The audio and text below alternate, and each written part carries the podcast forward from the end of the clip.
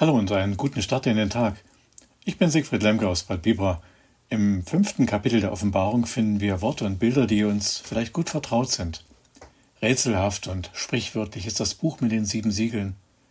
Du bist würdig, ein gern gesungenes Anbetungslied. Und davor steht etwas, das wir meist nur aus den schrecklichen Nachrichten kennen, von Katastrophen und vom Krieg. Ein erwachsener Mann, der weint. Und ich weinte sehr, so lesen wir im Vers 4.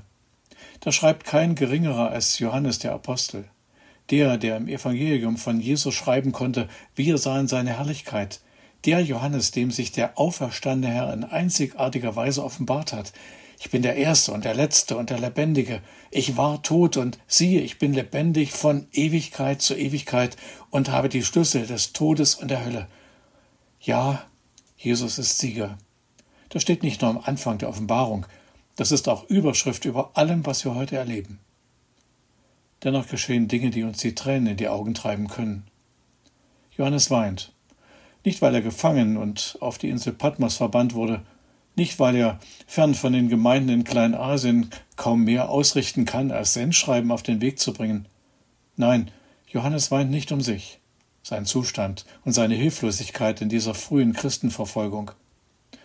In dieser erneuten Vision findet er sich vor dem Thron Gottes wieder. Er sieht 24 Älteste vor dem Thron, dazu ein Löwen, ein Stier, ein Menschen und ein Adler. Alle zusammen verehren Gott, loben ihn für seine Schöpfung. Dann sieht er plötzlich das Buch mit den sieben Siegeln. Unüberhörbar ruft ein starker Engel, Wer ist würdig, das Buch aufzutun und seine Siegel zu brechen? Und niemand schreibt Johannes. Weder im Himmel noch auf Erden noch unter der Erde konnte das Buch auftun und hineinsehen, und ich weinte sehr, weil niemand für würdig befunden wurde, das Buch aufzutun und hineinzusehen. Johannes ist tief erschüttert und weint, wie jemand nur weinen kann, der keinen Ausweg mehr sieht. Warum? Er kannte das mit dem Buch und den sieben Siegeln. Ein jahrhundertealtes Zeremoniell der Thronbesteigung.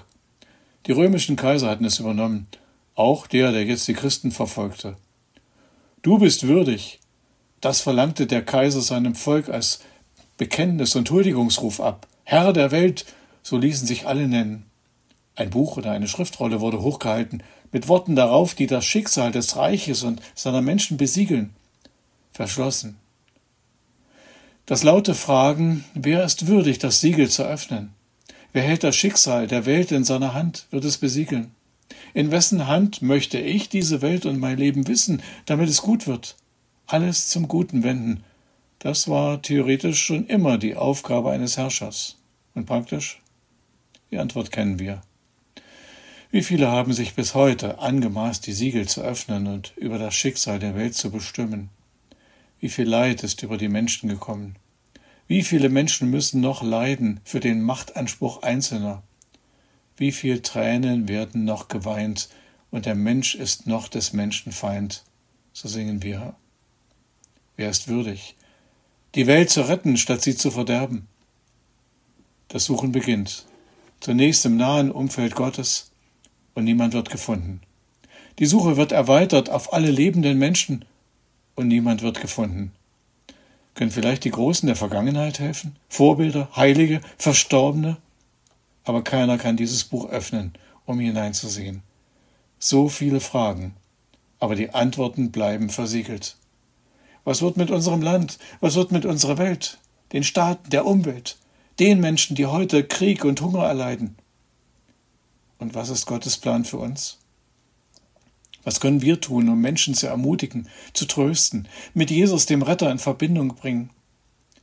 Was wird mit den Menschen, die wir nicht erreichen, vielleicht auch die eigenen Kinder? Und ich weinte sehr, schreibt Johannes.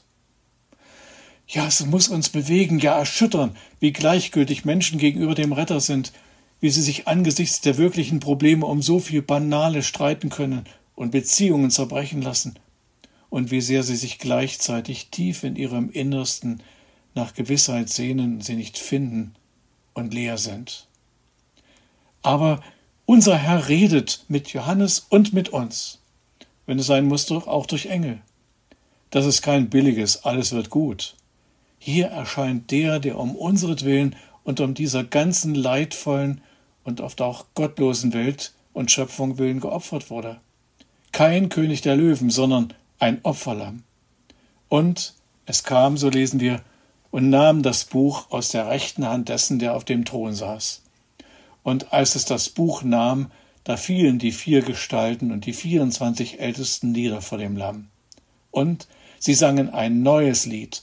Du bist würdig zu nehmen das Buch und aufzutun seine Siegel, denn du bist geschlachtet und hast mit deinem Blut Menschen für Gott erkauft. Der Retter muss nicht mehr gesucht werden, er ist da. Und er, der selber geweint hat, weiß um unsere Tränen. Und er hat die Macht, alles neu zu machen.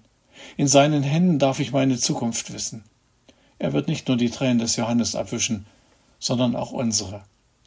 Mit dieser Gewissheit dürfen wir Advent feiern. Vielleicht auch mit den Worten Jochen Kleppers.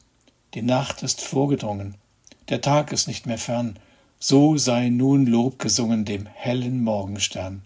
Auch wird zur Nacht geweinet, der stimme froh mit ein. Der Morgenstern bescheinet auch deine Angst und Pein. Seien Sie gesegnet.